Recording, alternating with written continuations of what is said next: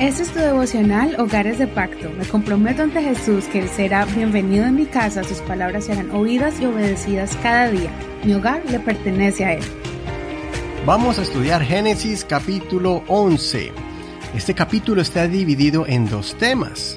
Primero, la Torre de Babel y segundo, la genealogía de Seth, que hace la introducción a la vida de Abraham. Recordemos que ayer miramos la descendencia de Jafet y de Cam que son los hijos de Noé. Ahora vamos a ver a Seth, que es el primogénito.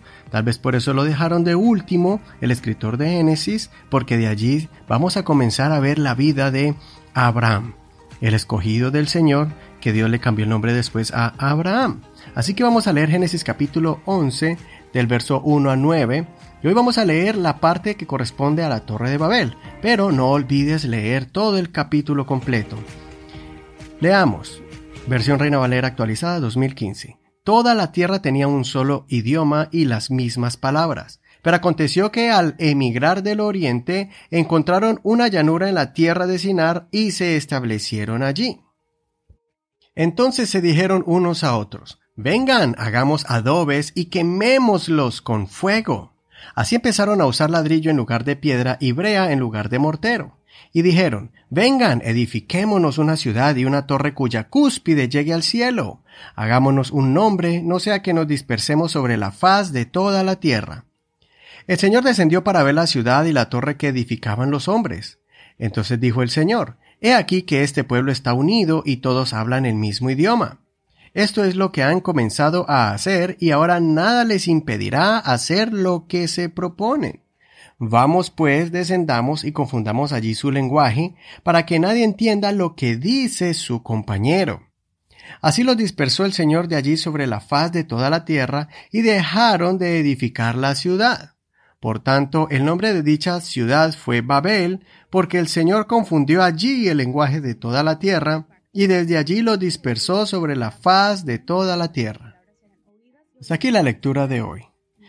Este pasaje bíblico es muy famoso porque nos muestra que todo el mundo antes estaba unido, a pesar de que eran diferentes familias y clanes que descendían de diferentes padres. A ellos los unía un solo idioma. Pero después se unieron con un pensamiento, y ese pensamiento era erróneo, y era que por primera vez los seres humanos se pusieron de acuerdo para no depender de Dios. Ellos se enfocaron en protegerse a sí mismos de otro evento catastrófico como el diluvio.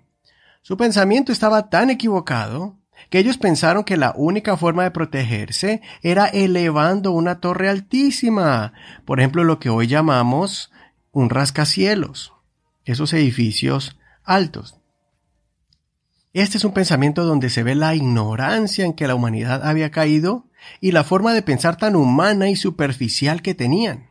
Tal vez olvidaron que el diluvio cubrió hasta la montaña más alta que había en la tierra. Lo impresionante de esta historia es que ellos comenzaron a construir esa torre, y cuando Dios analizó lo que estaban haciendo, le dijo a sus seres celestiales que Él iba a hacer algo para trastornar el medio de comunicarse entre ellos, porque Dios miró en el corazón de ellos que estaban totalmente decididos a realizar esta obra que nada los detendría. Dios mezcló diferentes lenguajes entre ellos y ya no podían comunicarse. Pienso yo que la Torre de Babel se convertiría en un símbolo de desafío en contra de Dios y de rebeldía ante su voluntad.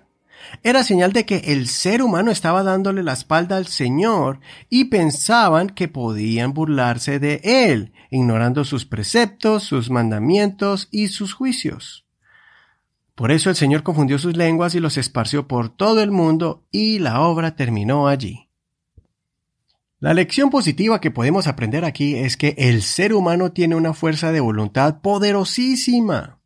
Esta fuerza de voluntad que se refleja en las virtudes del hombre, como la perseverancia, paciencia y dominio propio, son cualidades de Dios en nosotros, pues somos creados a imagen del Dios viviente. Aquí vemos que el ser humano la usó para lo malo, para alejarse de Dios. que esta lección nos enseña que podamos canalizar la voluntad firme que tenemos en forma saludable y beneficiosa como una herramienta para que nos acerquemos más al Señor con voluntad firme y decisiva y no alejarnos de Él. Cualquier plan y metas que tú tomes los vas a alcanzar. Pero recuerda, tenemos que considerar qué clase de decisión vamos a tomar y sus consecuencias. Eso que nos propongamos lo vamos a lograr, pero analiza cuál será el resultado. Si es para agradar a Dios o para agradar nuestros propios deseos y pensamientos. Espero que no seas como los de la Torre de Babel, que estés buscando confiar en tus propias fuerzas y sabiduría, sino más bien que seas como David, que propuso su corazón agradar a Dios construyendo un templo. Y él preparó todo para que le fuera construido un templo a Dios viviente por medio de su hijo Salomón. Escudriñemos, utilicemos la técnica visualízalo. Conforme a la lectura de hoy, entra a la historia de hoy e imagínate cómo todo un pueblo se reunió y se organizó, cómo comenzaron ellos a construir y cómo habría sido el caos cuando no pudieron comunicarse más.